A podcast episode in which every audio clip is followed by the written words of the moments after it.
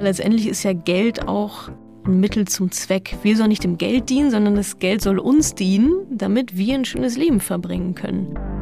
Investmentfonds, Aktien, ETFs, ich bin ehrlich, von Anlagen habe ich null Plan und auch so Zahlen finde ich grundsätzlich nicht so attraktiv.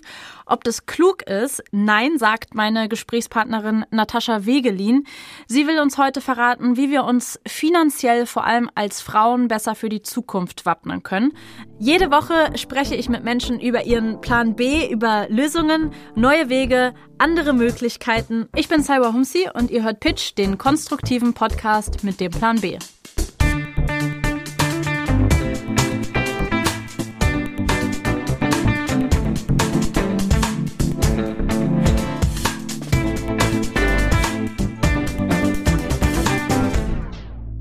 Das Problem. Viele Frauen sind ein Leben lang auf finanzielle Unterstützung durch den Partner oder den Staat angewiesen. Klassische Frauenberufe sind meist schlecht bezahlt, zudem arbeiten viele Frauen in Teilzeit. Ganze 80 Prozent der Teilzeitstellen sind weiblich besetzt. Frauen übernehmen auch den Großteil der unbezahlten Sorgearbeit, also Kinderbetreuung, Altenpflege, familiäre Unterstützung oder Hilfe für Freunde. Mein Gegenüber will genau diese Zahlen ändern. Sie hat es sich zur Lebensaufgabe gemacht, Frauen zu finanziellem Wohlstand und somit auch zur finanziellen Unabhängigkeit zu verhelfen. Und heute spricht sie mit mir darüber. Hallo und herzlich willkommen, Natascha. Hallo, danke für die Einladung. Wie ging das denn los? Also wann hast du angefangen, dich mit dem Thema Finanzen mehr auseinanderzusetzen? Oder wann hast du vielleicht auch gemerkt, dass du es vorher nie getan hast? Ja, also ich muss dazu sagen, dass ich als Kind interessanterweise schon immer recht sparsam war. Mhm. So, also ich habe Taschengeld bekommen und äh, mir hat das irgendwie immer Spaß gemacht, was zu sammeln und mir dann irgendwas Größeres leisten zu können. Ich komme aus Dortmund, also großer BVB-Fan natürlich. natürlich. Ähm, natürlich. mein erstes großes Sparziel war damals so eine Cappy vom BVB halt. Geil. 40 Mark gekostet. Boah, so viel wow. Geld. Ewig drauf gespart und ich habe sie mir, glaube ich, doch nicht gekauft. Irgendwie oh, okay. war das dann äh, schon wieder weg. Als es dann wirklich um Finanzen ging, mhm. war, als ich mein erstes Unternehmen gegründet habe. Und da war ich dann Geschäftsführerin, Gesellschafterin. Mhm. Und dann war der nächste Schritt, dass ich mich habe beraten lassen, in Anführungsstrichen, von einer auch wieder in Anführungsstrichen unabhängigen und kostenlosen Finanzberatung. Mhm. Not. mir wurde eine Rentenversicherung verkauft und versucht, irgendwelche Aktienfonds ähm, mir auch noch mit unterzujubeln. Und nach ein paar Jahren habe ich dann gemerkt, so, es irgendwie fühlt sich komisch an. Was ist das eigentlich? Ich habe das überhaupt nicht verstanden, was mhm. das war. Und habe dann gemerkt, dass das ähm, ja relativ teuer dann auch war. Also, dass das Produkt nicht zu mir gepasst hat, dass ich sehr viel Geld für Provisionen bezahlt habe. Und das war dann der Moment, das war so vor ungefähr äh, fünf Jahren, mhm. ähm, als ich dachte, oh, okay, ja, bis jetzt irgendwie 30, mhm. ah, jetzt könnte man so langsam mal erwachsen werden und mhm. sich mal auch mit solchen Themen des Lebens mal beschäftigen. Und dann habe ich mich da so reingearbeitet. Ja, nützt ja nichts. Muss und dann hast du dich da voll reingefuchst ins Thema, oder wie? Genau, ja. Mhm. Also Bücher gelesen, YouTube, Podcast gab es da noch nicht so richtig, zumindest nicht so im Finanzbereich. Aber ein paar YouTube-Kanäle schon, ähm, Bücher, Online-Kurse, alles Mögliche ähm, dann besucht, mir das selber quasi angeeignet, das Wissen. Mhm. Mich unterwegs immer sehr schwer gewundert, wo denn die ganzen Frauen sind. Mhm. ja, so sämtliche YouTube-Kanäle und Finanzblogs und so weiter. Immer alles von Auch Männern. sehr männerdominiert, okay. von Männern und auch für Männer, so von der ganzen Tonalität und so, oh, wir sind alle so geil, weil wir jetzt hier Tesla-Aktien und so. Und da habe ich mich einfach nicht wohlgefühlt. Und dann dachte ich, gut, dann äh, vielleicht bin ich ja nicht die Einzige, der es so geht. Habe mich dann auch mal mit den Statistiken beschäftigt, Altersarmut und so weiter, bei, gerade bei Frauen natürlich. Und dachte mir dann, gut, dann äh, ja, schreib's jetzt mal ein bisschen drüber, mhm. so über deine eigenen Erfahrungen. Und so ist dann Madame Moneypenny entstanden. Ja. Mhm. Willst du mal erklären, was du als Madame Moneypenny so machst? Ja, super gerne. Also gestartet ist es vor ziemlich genau fünf Jahren als Blog ähm, eben aus meiner eigenen Erfahrung heraus und auch ehrlicherweise auch so ein bisschen Selbsttherapie. Ich hatte halt gehofft, dass wenn ich ähm, darüber schreibe, dass ich klar auf der einen Seite auch Leute dafür interessiere, gerade Frauen dafür interessiere. Auf der anderen Seite wusste ich aber auch, dass ich auch noch relativ an, am Anfang stehe und wollte auch unabhängige Meinungen von anderen Finanzbloggern. Ich habe dann auch direkt ähm, eine Facebook-Gruppe mit dazu gegründet. Das war mir auch ganz wichtig, weil mir das auch vollkommen gefehlt hat, so dieser Austausch einfach mit anderen Frauen, die sich dafür interessieren, sind jetzt Stand heute, glaube ich, fast 100.000 äh, Frauen drin in der Facebook-Gruppe. Ja, und ansonsten, was, was machen wir jetzt Stand heute? Also ähm, ich teile es ganz gerne auf in Free-Content und dann Paid-Produkte. Mhm. Also Free ist natürlich alles Social Media rauf und runter. Äh, da kann man sich kostenlos informieren. Ich habe auch zwei Bücher geschrieben zu dem Thema. Mhm. Und ähm, wer dann wirklich sagt, okay, das will ich jetzt machen, das will ich jetzt angehen, mhm. ähm, ich will mich da coachen lassen, ich will eine Begleitung haben, ich will wirklich diese Ergebnisse erzielen, von A nach B kommen. Dafür gibt's dann mein Mentoring-Programm, das geht acht Wochen lang. Und da gehen wir dann von, äh, keine Ahnung, was ich so verdiene, mhm. Haushaltsbuch noch nie gehört, äh, über Risikoanalyse und so weiter, bis hin dann, okay, das ist mein Plan für die nächsten 50 Jahre meinetwegen, wie viel Geld muss ich äh, sparen und investieren, um halt auf diesen Wunschbetrag dann zu kommen, dass ich nicht in der Altersarmut lande. Das sind so die, die Hauptsachen, die wir anbieten. Spielt da so eine feministische Sensibilisierung für Ungleichheit und auch Ungleichheit in der Finanzwelt auch eine große Rolle bei dir, oder? Total, ja. Mhm. Also das hat sich auch so entwickelt, dieser feministische Ansatz. Klar, ich habe gesagt, okay, ich mache es jetzt für Frauen, weil mhm. wir haben es am nötigsten und es gibt mhm. halt irgendwie nichts. Und dann mit der Zeit, als ich aber auch gemerkt habe, dass es nicht nur um Finanzen geht. Ähm, es geht darum, Selbstbewusstsein aufzubauen, in diese Selbstbestimmtheit zu kommen. Es geht um Machtgefüge in der Beziehung. Da hängt so viel dran. Mhm was man, glaube ich, erst selber erfährt, wenn man es mal gemacht hat, was das für ein Empowerment dann ist und was an nur Geld und Geld macht ja nicht glücklich, mhm. was da dann wirklich alles dranhängt. Ne?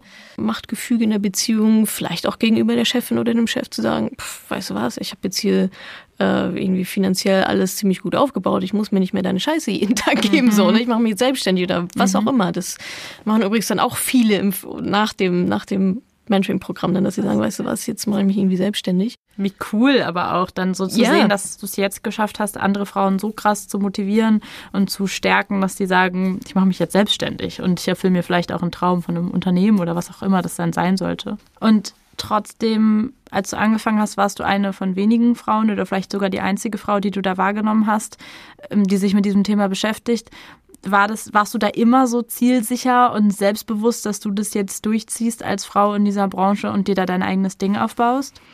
Ich würde lügen, wenn ich sagen würde, ja, ja klar, dass das jetzt alles irgendwie so, sich so toll entwickelt und dass ich da super selbstbewusst war. Also ich meine, man kann sich das schon so vorstellen. Ich habe halt an einem kleinen Blog rumgebastelt, ne? Hab mir mit WordPress irgendwelche Sachen, irgendwelche Plugins zusammengestöpselt. Aber dann so, als ich das erste Buch rausgebracht habe, das war Self-Publishing, also ich habe einfach nur also nur in Anführungsstrichen PDF quasi erzeugt.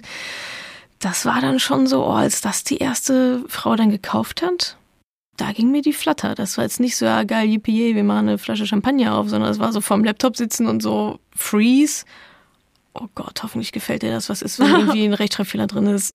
Ähm, als mein Taschenbuch rausgekommen ist, wie Frauen ihre Finanzen selbst in die Hand nehmen können, habe ich mit meiner Community quasi, habe ich die gechallenged, habe gesagt, okay, wenn das auf die Spiegel-Bestseller in den Top Ten landet, mhm. dann singe ich aber Money, Money, Money in der Karaoke-Bar irgendwo am Alex, so ganz tief, ganz tief drin im Sumpf. ja, und dann ist es Platz sieben geworden und dann habe ich mich richtig in Aber-Kostüm und mit oh Perücke oh und so geil. richtig, also wenn schon denn schon. Dann, ja. Wenn, dann ziehen wir es auch durch. wenn jetzt hier Frauen zuhören und denken, das klingt voll interessant, das würde ich auch gerne mal ausprobieren. Vielleicht kannst du ja mal so kurz umreißen, was wäre denn wahrscheinlich eine der ersten Punkte von deiner Seite, wo du sagen würdest, wenn man sich jetzt anfängt damit zu beschäftigen und ähm, sich mal deine Bücher durchliest und Podcast anhört und alles und was ist das erste, worauf man stößt, wo du sagst, das müsst ihr jetzt anfangen? Haushaltsbuch zu führen. Mhm. Ganz äh, mega lame. Wo geht mein Geld hin? Was kommt rein? Was geht eigentlich raus? Das einfach mal einzutragen, muss man nicht ein Leben lang machen, aber mal so drei Monate mal zu gucken, oh, was kostet eigentlich mein Auto, was kostet eigentlich mein Kleiderschrank, mhm. was kostet eigentlich meine, keine Ahnung, Kinobesuche und so weiter. Gar nicht, um es direkt zu bewerten, aber einfach mal, um es nach vorne zu holen ins Bewusstsein. Da sind wir wieder bei der Achtsamkeit. Mhm. Und das ist für viele schon mal so eine also wirklich eine sehr einfache, aber eine sehr einschlägige Übung und Erfahrung zu sehen. Ah, okay, krass, da geht mein Geld eigentlich hin. Mhm. Das ist dann so, okay, das ist mein Kontostand, das ist mein finanzieller Stand in Zahlen. Und dann ist natürlich die Frage, warum ist das so? Weil das will ich ja ändern. Mhm. So, ich will ja meine finanzielle Situation ändern oder irgendwie verbessern. Da muss ich halt noch mal tiefer graben und gucken, warum ist meine finanzielle Situation so, wie sie ist? Ich sage immer, der Kontostand ist ein Spiegel deines Glaubens über mhm. Geld und über dich selber, über deinen eigenen Selbstwert. Mhm. Und deswegen ist das dann immer das danach gelagerte, was, was bei mir dann gemacht wird, ist halt wirklich reinzugehen in diese Glaubenssätze, zu gucken, warum ist das so? Und dann geht's natürlich im Vermögensaufbau, investieren lernen, da sind wir dann bei der Börse und so weiter, Aktien mhm. und so. Wissensbeschaffung ist da dann Thema Nummer eins. Ich finde halt schon diese, ich sag mal, harte Schule wichtig, sich dieses Bewusstsein zu schaffen, dieses Haushaltsbuch zu führen, einfach damit man diese Strukturen auch verinnerlicht. Mhm. Und diesen Plan halt einfach macht. Ich meine, am Ende reden wir halt über Altersarmut, ja oder nein, Flaschen sammeln, ja oder nein. So mhm. ganz, also das ist links oder rechts. So, mhm. dazwischen gibt's halt irgendwie wenig dann muss ich halt im Hier und Jetzt den Plan machen, der wahrscheinlich auch sehr viel Disziplin erfordert. Mhm. Vom Gender Pay Gap haben wir alle schon mal gehört, also der Tatsache, dass Frauen immer noch häufig weniger verdienen als Männer. Und tatsächlich gibt es eine Kindermedienstudie aus 2017, die sagt, dass bereits im Kleinkindalter Jungs durchschnittlich 17 Prozent mehr Taschengeld bekommen als Mädchen. Da merkt man also, die strukturelle Ungleichheit, die fängt früher an, als wir denken. Schnell gecheckt. In Geldfragen hatte lange der Mann das Sagen. In der BRD entschied bis Ende der 50er Jahre der Ehemann, ob seine Frau arbeiten darf oder nicht. Er konnte ihr Arbeitsverhältnis jederzeit wieder kündigen. Frauen konnten ohne das Okay ihres Mannes kein eigenes Bankkonto eröffnen. Und natürlich verwaltete der Gatte das gemeinsame Vermögen. Im Gegenzug hatte der Mann die Versorgungspflicht. Bis in die späten 70er Jahre galt, eine Frau darf nur dann arbeiten, wenn es mit ihren Pflichten in Ehe und Familie vereinbar ist. Der Blick zurück zeigt also, eine positive Veränderung ist definitiv da. Da würde mich interessieren, weil es für dich ja trotzdem der Start in, in diese Branche so schwierig war, Gibt es denn eine Veränderung? Also kümmern wir uns jetzt mehr um unsere finanzielle Lage oder ist es so, wie du es gerade schon gesagt hast, dass die Frauen zu dir kommen und du dir meistens immer noch denkst, boah, Katastrophe? Ja, also ich glaube, wir sind schon einen guten, guten Weg gekommen, aber klar, manchmal ist das manchmal ist es halt noch die Vollkatastrophe, ne? Mhm. Aber wir haben da auf jeden Fall noch einiges vor uns. Was ich sehr, sehr kritisch sehe, ist eigentlich eher so die Generation, die jetzt so 45 bis 55 vielleicht sind, mhm. weil die schon noch anders aufgewachsen sind. Mhm. Noch nicht so mit Instagram und so weiter, so mit diesen Free-Informationen, die es halt überall gibt. Bei denen wird die Zeit halt ehrlicherweise dann knapp, ne? Wenn die mhm. sagen, ich will mit 67 in Rente gehen und war meinetwegen immer selbstständig, habe nirgendwo eingezahlt, habe gar ja. nichts gemacht ja, cool. Wird halt schwierig. Trotzdem ist es auch in dem Alter immer noch besser, etwas Jetzt zu machen, als halt nichts zu tun. Gar nichts, ja. Aber ich sag mal so, die, die Kernzielgruppe, wenn man das so definieren will, ist so ab, ab 30, so wenn der erste Job, das erste Geld auf dem Konto und so, ja, okay, was soll ich damit jetzt eigentlich machen? Laut Mikrozensus gaben 2019 gerade mal 42 Prozent der Frauen die eigene Berufstätigkeit als Haupteinkommensquelle an. 27,6 beziehen ihre Einkünfte durch Angehörige, finde ich total krass, hätte ich wirklich ehrlich gesagt nicht gedacht. Mhm. Und Corona zeigt ja jetzt auch oder hat uns auch nochmal gezeigt, wenn es hart auf hart kommt, bleibt die Frau halt zu Hause. Also das geht dann wieder recht schnell, ne? Mhm. Das äh, ist auch so meine Erfahrung, die ich so gemacht habe in, in, meinem Umfeld oder in meiner Community. Ja, wenn es dann hart auf hart kommt, ist halt dann zu Ende mit der Emanzipation. Ne? Das, ja. Aber klar, irgendwo auch verständlich, wenn es ums nackte Überleben geht. Ne? Mhm. Wenn er halt irgendwie, keine Ahnung, 80.000 Euro nach Hause bringt und sie halt irgendwie 20, weil passt auf die Kinder auf und so weiter, ja, dann ist es natürlich irgendwie dann auch der logische, in dem Moment finanziell gesehen auch der vernünftige Schritt so. Die Frage ist halt, warum ist das so? Ne? Mhm. Eigentlich müssen wir Wieso lassen wir es überhaupt erst so weit kommen? Genau, genau. Und ähm, warum werden da ähm, ja, arbeitende Frauen einfach auch steuerlich benachteiligt im Sinne von, dass es halt sich oftmals einfach überhaupt nicht lohnt, für die arbeiten zu gehen. Mhm. Heißt im Umkehrschluss aber auch, es wird nicht in die Rente eingezahlt und so weiter. Ja, und in solchen, solchen Krisensituationen verfallen wir dann komplett wieder zurück. Und das, worauf wir uns dann halt immer besinnen können, ist halt unser Geschlecht. Mhm. so mehr oder weniger. Mhm. Und dann eben diese Rolle mit Mann und Frau, dass es da schon auch ähm, immer Vielleicht einfach, dass man da ein bisschen mehr Bewusstsein reinkriegt in dieses Thema, oder? Und vielleicht auch gar nicht so sehr dieses Thema bei den Frauen ablagern, sondern auch, dass Männer sich mehr selbst hinterfragen sollten. Wenn ein Mann gemeinsam mit einer Frau entscheidet, wir bekommen ein Kind, was erwarte ich jetzt eigentlich von meiner Frau und warum erwarte ich das? Hm. Und warum nehme ich das für selbstverständlich, dass sie jetzt erstmal länger zu Hause bleibt? Genau, ja, absolut. Meine Erfahrung ist, dass auch die Männer da gerne nochmal einen Schubs brauchen von den Frauen. Mhm. Also ich schon die Verantwortung ja. auch, auch, auch bei den Frauen zu sagen, hm, äh, wollen wir das eigentlich so? Wie, wie wollen wir das jetzt? Also das einfach mal zur Debatte stellen. Mhm. So, ja, wer bleibt denn eigentlich zu Hause? Mhm. Das, was ich dann zurückgespielt bekomme äh, von den Frauen, die, die dann dieses Gespräch suchen, ist, dass die Männer ganz oft sagen, ja, stimmt, da habe ich noch gar nicht drüber nachgedacht. Ja, natürlich, lass uns irgendwie gucken, wie es, wie es funktioniert, wie wir das hinbekommen. Da haben ja auch viele Frauen dann Angst davor, ja, aber was ist, wenn ich das anspreche und dann mag er mich nicht mehr, keine Ahnung. Das ist meistens genau andersrum, wenn man, wie gesagt, da nicht so ein Otto sitzen hat, sondern mhm. schon auch jemand, ähm, ja, dem einfach eine faire, eine faire Beziehung dann noch wichtig ist. Tatsächlich verdienen Frauen immer noch wesentlich weniger als Männer. Bei komplett gleicher Erwerbsbiografie, Qualifikation und Tätigkeit wurde ein Gehaltsunterschied von 6% nachgewiesen. Das klingt jetzt natürlich erstmal wenig, ähm, muss man sich aber mal überlegen. Bei einem Gehalt von 3.500 Euro sind das immerhin 210 Euro, die ein Mann einfach nur mehr bekommt, weil er ein Mann ist. Wie können wir denn dagegen, also wenn jetzt andere Frauen vielleicht auch zuhören und denken, ich habe das auch, dass ich immer mich selber kleiner mache, als ich bin, ähm, wie kann man denn dagegen ankämpfen? Das Umfeld ist einfach so wichtig. Mhm. Also die eigene Bubble, das, also wenn ich die ganze Zeit umgeben bin mit selbstbewussten Frauen, mhm. die einfach mal sagen, ja geil, let's do it, so mir doch egal, mhm. wir machen ja, das stimmt. jetzt, ist ja. das was komplett anderes, als wenn ich da nur Freundinnen habe, die sagen, mhm. ja, okay, ja, weiß ich nicht, machen wir nächste Woche vielleicht. Ich habe mal nachgefragt. Mh. Hm. Also das ist auf jeden Fall ein ganz großes Thema, was auch äh, so zum Thema Selbstbewusstsein ganz generell auf jeden Fall hilft, ist so eine Art Erfolgstagebuch, Erfolgsjournal zu führen. Mhm. Weil es ist ja schon auch so, dass uns die negativen Erlebnisse, die wir haben, viel länger im Kopf mhm. bleiben mhm. und auch viel emotional, also stärker berühren. Und dadurch vergessen wir halt ganz oft unsere Erfolge, wo wir eine gute Entscheidung getroffen haben, wo wir das Richtige gesagt haben, wo wir aufgestanden sind. Mhm. Und wenn man sich das aber mal aufschreibt, so jeden Tag, nur so drei Sachen, was irgendwie gut gelaufen ist, wo man was Gutes Gutes hinbekommen hat oder so oder ein Lob bekommen hat. Das schult dann so dieses, sind wir bei Mindset, so das Bewusstsein, aber auch ganz stark das Unterbewusstsein darauf, ah, okay, guck mal, das haben wir eigentlich alles geschafft heute. Mhm. So. Ja, so blöd können wir doch nicht sein. Ja. Also einfach den, den Fokus, die Energie auf das, auf Erfolge zu lenken, mhm. anstatt hauptsächlich halt auf Fehler. Ich habe ein paar Entweder-Oder-Fragen für dich. Die musst du ganz Oha. schnell beantworten. Oh, verdammt. Entweder oder. Ehevertrag oder lebenslängliches Vertrauen? Ehevertrag. Cash oder Kreditkarte? Kreditkarte. Immobilien oder Aktien? Aktien. Spardose oder direkt ausgeben? Spardose.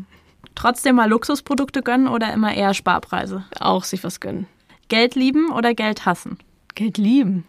Immer mehr Geld oder irgendwann zufrieden sein? Beides.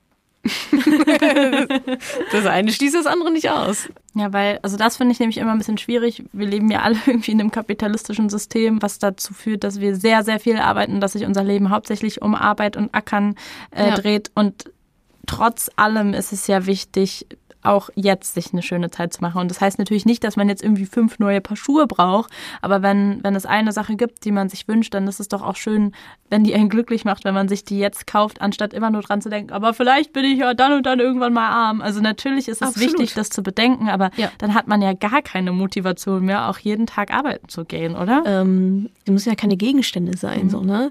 Gibt es auch verschiedene äh, Happiness-Studien, die mhm. sagen, am, also am meisten glücklich machen einfach Erlebnisse, Erlebnisse mhm. mit anderen Menschen, eine mhm. schöne Reise oder es kann ja dann auch der Kinobesuch sein oder eine gemeinsame Zeit zu verbringen, so oder neue Sachen zu lernen. Mhm. Und da mache ich zum Beispiel überhaupt gar kein, gar kein Budget drauf. Also alles, was mit Reisen zu tun hat, was mit äh, auch Gesundheit zu tun hat, mit Weiterbildung zu tun hat, da gibt es bei mir keinen kein Limit, mhm. weil mir das halt einfach sehr, mhm. sehr wichtig ist. Und da muss man so sein, sein Thema finden und dann einfach eine gute Balance finden. Ja. Wir haben ja jetzt schon über vieles gesprochen, das direkt dazu beiträgt, dass Frauen stark gefährdet sind, auch äh, in diese Altersarmut zu rutschen.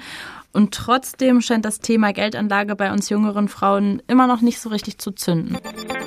Schnell gecheckt. In Deutschland gilt eine Person als arm, wenn sie weniger als 781 Euro netto verdient. Vor allem Frauen droht die Altersarmut.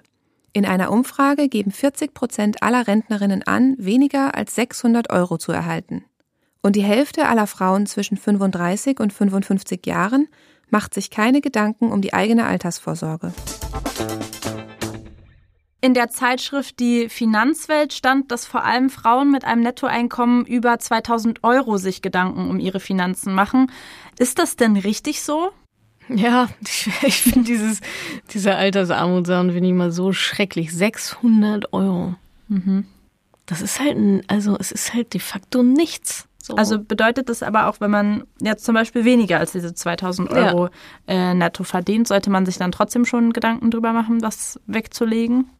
Ja, auf jeden Fall. Also eigentlich egal, wie viel man jetzt verdient. Ne? Also mhm. Da unabhängig eigenständig zu sein, eben nicht auf die gesetzliche mhm. Rente angewiesen zu sein, ist halt meiner Meinung nach immer noch die beste Idee überhaupt. Mhm. Wir, wir, wissen nicht Grundeinkommen und so weiter. Vielleicht ändert sich, also irgendwas wird sich schon noch ändern, gehe ich mal davon aus, oder ändern müssen, weil das Rentensystem, so wie wir es jetzt haben, wird einfach nicht, das ist einfach auf lange Sicht nicht tragbar. Was wäre dann jetzt so eine Zahl, die du empfehlen würdest, die man jeden Monat weglegen sollte, wenn man anfängt? Was ist so ein guter Startpunkt? Ja, also 10 Prozent vom Einkommen mindestens. Mhm. Also angenommen, man hat jetzt ähm, Versicherungsbaustein, gesetzliche Versicherung oder auch private Versicherung, das, das sowieso, das sollte sowieso laufen. Und dann nochmal so 10 Prozent am besten nochmal in die eigene private Vorsorge dann selber zu stecken. Ja, wenn ich mit 20 anfange, reichen wahrscheinlich 10 Prozent, weil, einfach weil sich mein Einkommen auch steigert und so weiter. Aber wer sich jetzt denkt, oh, wo soll ich irgendwie anfangen? Nö, nö, nö, einfach mal 10 Prozent. Am Anfang des Monats, das ist der Trick, nicht am Ende des Monats. Weil es da am, weniger wehtut. Am ersten des Tages, ja, weil es dann noch da ist. Ja, okay. Also am ersten des Monats einen Dauerauftrag einrichten, der mhm. immer am ersten des Monats oder wann auch immer das Gehalt kommt, direkt danach Dauerauftrag, zack, aufs Tagesgeldkonto, Sparkonto, was auch immer, die Sparrate weg. Hm. Und dann gebe ich aus, was vom Sparen übrig bleibt mhm. und nicht das Sparen, was vom Ausgeben übrig bleibt. Mhm. Das ist komplett andere Herangehensweise mhm. an dieses Thema. Und wenn man es dann noch automatisiert, dann merkt man es gar nicht. In der Studie eines Finanzportals, da gab über die Hälfte der befragten Frauen an, wenn dann für eine konkrete Sache zu sparen, also beispielsweise für ein Auto oder für einen Urlaub. Ist das auch deine Erfahrung, dass Frauen irgendwie anders mit Geld umgehen? Ich kann schon bei Frauen auf jeden Fall einen anderen Umgang mit Geld feststellen. Also Einmal sind sie auch die besseren Anlegerinnen. Mhm. Äh, de, de, facto ist das so. Mhm. Und auf der anderen Seite, ja, wir machen halt unsere Hausaufgaben. Wir haben im besten Fall auch Ziele, die wir uns überlegt haben, worauf wir dann sparen, wofür wir dann vielleicht auch Geld investieren wollen. Schnell gecheckt. Frauen können durchaus erfolgreich anlegen. Es gibt einen Index aus Fonds ausschließlich von Frauen verwaltet. Dieser Index übertrifft um Längen die durchschnittliche Wertentwicklung aller Hedgefonds. Experten sagen, Frauen legen mit mehr Weitblick an, schätzen Risiken besser ein und bleiben länger bei den gleichen Wertpapieren, anstatt ständig zu verkaufen. Welche Anlagen empfiehlst du denn dann, wenn. Ja, da gibt es ja eine ganze Bandbreite, was man so, mhm. in was man investieren kann, von Immobilien über Wertgegenstände, Kunst, bla, Oldtimer. Mhm. gibt es ja mhm. einige Sachen. Also mein Mittel der Wahl sind Aktien mhm. ähm, und da eben speziell in Aktien-ETFs. Mhm. Kann auch Anleihen-ETF sein, aber generell mhm. Fonds, also passive Fonds sind das. Das muss man sich so vorstellen, dass man ja in eine einzelne Aktie investieren kann. Also ich kann mir eine einzelne Aktie von keine Ahnung, Facebook kaufen oder ja. Lufthansa oder was auch immer. Dann ist das Risiko halt aber sehr gebündelt eben in diesem einen Unternehmen und dass die halt gute Gewinne machen und dass sich das irgendwie gut entwickelt. Also ho relativ hohes Risiko, wenn ich mein ganzes Geld quasi äh, in ein ja. Körbchen lege so. Und ETFs oder generell Aktienfonds kann man sich dann so vorstellen, dass man halt anstatt, sag mal, eine einzelne Blume zu kaufen, sich einen Blumenstrauß irgendwie binden lässt oder der ist mhm. schon gebunden und dann kauft man sich einen Teil davon. Ähm, heißt, wenn man so in einen Fonds investiert, investiert man halt in alles, was da drin liegt in diesem Fonds. Das hat sich irgendein mehr oder weniger schlauer Mensch dann wahrscheinlich mhm. ausgedacht, was da alles so reingehört. Mhm. Und ja, das ist so mein Mittel der Wahl, mache ich auch ausschließlich Ähm, also nur ETFs und so ein paar einzelne Aktien dümpeln da auch rum, aber sehr zu vernachlässigen. Und ähm, für jemanden, der sich noch null mit Anlagen ja. beschäftigt hat, kannst du da vielleicht mal so fiktiv vorrechnen, was sich so erwirtschaften lässt mit so einem Einmal-Eins Anlagemöglichkeiten? Ja, ähm, angenommen, wir würden jetzt mal sagen, man würde, ich glaube, 100 Euro im Monat sparen zu so 7 Prozent, dann dürften da so über die nächsten 40 Jahre irgendwas um die 300.000 Euro vielleicht so rauskommen was es dann halt so krass steigen lässt, ist halt dieser Zinseszinseffekt, ne? Dass mhm. du halt, du hast halt irgendwie Geld, bekommst meinetwegen vier Prozent Gewinne drauf. Mhm in einem Jahr durchschnittlich, sagen wir mal, Aktien waren durchschnittlich immer so bei neun Prozent äh, in den letzten Jahren. Mhm. Dann hast du halt dein Anfangsinvestment und bekommst vier Prozent drauf. Und auf dieses Anfangsinvestment plus vier Prozent bekommst du dann im nächsten Jahr wieder vier Prozent. Und dann darauf wieder vier Prozent. Mhm. Und deswegen ist die Zeit halt auch so wichtig. Ja, okay. Je länger, desto, desto steiler wird halt einfach diese Steigung. Es ist halt nicht linear, dass es sich immer gleich entwickelt, ähm, sondern es ist halt so ein Hockeystick nach oben. Und der nimmt halt richtig Fahrt auf, je länger man äh, dann dabei bleibt. Und irgendwann hat man so diesen Tipping Point auch dann geschafft, dass man, also das Betrag, den man investiert und Zinsen oder Gewinne, die man bekommt, dass man irgendwann sogar mehr Gewinne bekommt, als man am Anfang eingezahlt hat. Und ah, dann ist okay. natürlich dann mhm. äh, sehr charmant. Mhm. so. Was passiert denn mit den Frauen? Was verändert sich denn bei denen, wenn die anfangen, sich mit den Finanzen mehr auseinanderzusetzen? Vielleicht durch mhm. deine Motivation dann auch. Ja, was ich auf jeden Fall merke, ist, dass da, dass es ein ganz ja ein Anfangspunkt von sehr, sehr vielem ist. Ich glaube, das ist einmal das Geldthema an sich, ne, so Machtverhältnisse und so weiter, aber es ist auch dieses Selbstbewusstsein, was sie eben daraus ziehen, dieses oh, riesige Finanzthema, was sie schon seit zehn Jahren vor sich her schieben, so dieses müsste ich auch mal sich jetzt darum zu kümmern, dieses Riesenmonster. Mhm da einmal quasi oben auf dem Berg zu stehen und zu sagen, boah, jetzt habe ich es geschafft, jetzt stehe ich hier oben, das ist jetzt einfach so viel Energie frei, so viel Selbstbewusstsein, so viel Chaka, Empowerment, Mentalität und Motivation für auch andere Lebensbereiche, wo man vielleicht auch eine gewisse Unzufriedenheit hat oder so. Also die gehen dann wirklich auch ihr komplettes Leben an. Also die nehmen vielleicht zum allerersten Mal in ihrem mhm. Leben wirklich aktiv die Verantwortung für ihr Leben.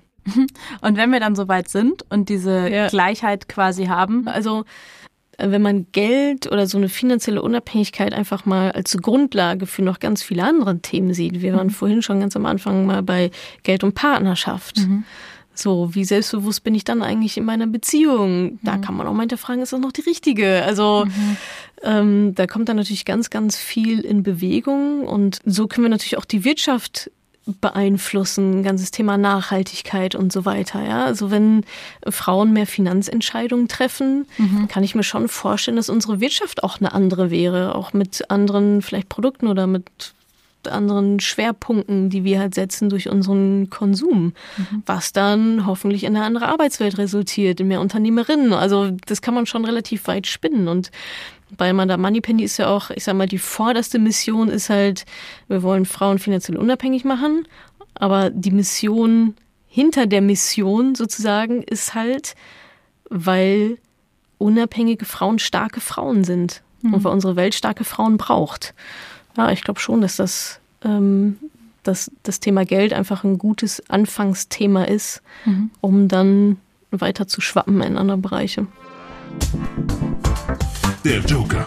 Als allerletztes, was würdest du politisch verändern wollen, wenn du einen Joker hättest und den quasi für deinen Expertenbereich einsetzen könntest? Ja, also da würde ich meinen Joker ganz klar beim Steuersystem ziehen. Das ist an vielen Stellen immer noch sehr, sehr ungerecht, wie ich finde, vor allem auch uns Frauen gegenüber. Alleinerziehende bekommen überhaupt gar keine steuerliche Erleichterung, äh, anders als Ehepartner mit Kindern. Mhm. Und es geht ja dann auch beim Ehegattensplitting weiter. Also für viele Ehefrauen lohnt es sich finanziell de facto einfach nicht viel Geld arbeiten zu gehen und so zum ja, Familieneinkommen beizutragen und übrigens ja auch für die eigene Rente vorzusorgen. Mhm. Ja, wenn ich nicht arbeiten gehe, wenn ich kein Geld verdiene, dann zahle ich erstens nicht in die gesetzliche Rente ein und zweitens habe ich auch kein Geld beiseite um mir selber ähm, ja meine private Altersvorsorge aufzubauen. Ein gerechtes gerechtes Steuersystem ist absolut komplett überfällig mhm. und genau dafür ähm, würde ich meinen Joker nutzen. Dann danke ich dir vielmals, dass du heute mein Gast warst. Sehr war gerne. wirklich äh, sehr inspirierend und sehr schön. Das ich freut habe mich mich. gefreut, dich kennenzulernen. Habe mich auch gefreut. Danke dir. Ja, das war echt cool heute. Es hat mir Spaß gemacht, auch mal quasi so eine feministische Perspektive auf diese Finanzwelt zu bekommen, die mir ja gleichzeitig auch erklärt hat, warum ich mich bisher nie so wirklich für Finanzen interessiert habe. Ich glaube, das werde ich in Zukunft ändern. Ist leichter gesagt als getan, weil ich Zahlen einfach immer noch scheiße finde und bei Aktien macht einfach mein Gehirn zu. Mich würde interessieren, wie geht's euch beim Zuhören? Seid ihr jetzt auch hin und her gerissen und wollt, wollt etwas ändern, habt aber eigentlich keine Lust? Dann schreibt es mir gerne auf Instagram. In der nächsten Folge geht es hier ähnlich innovativ weiter und wir sprechen über Lebensmittelrettung. Ich bin Salwa Humsi und das war Pitch, der Podcast für den Plan B.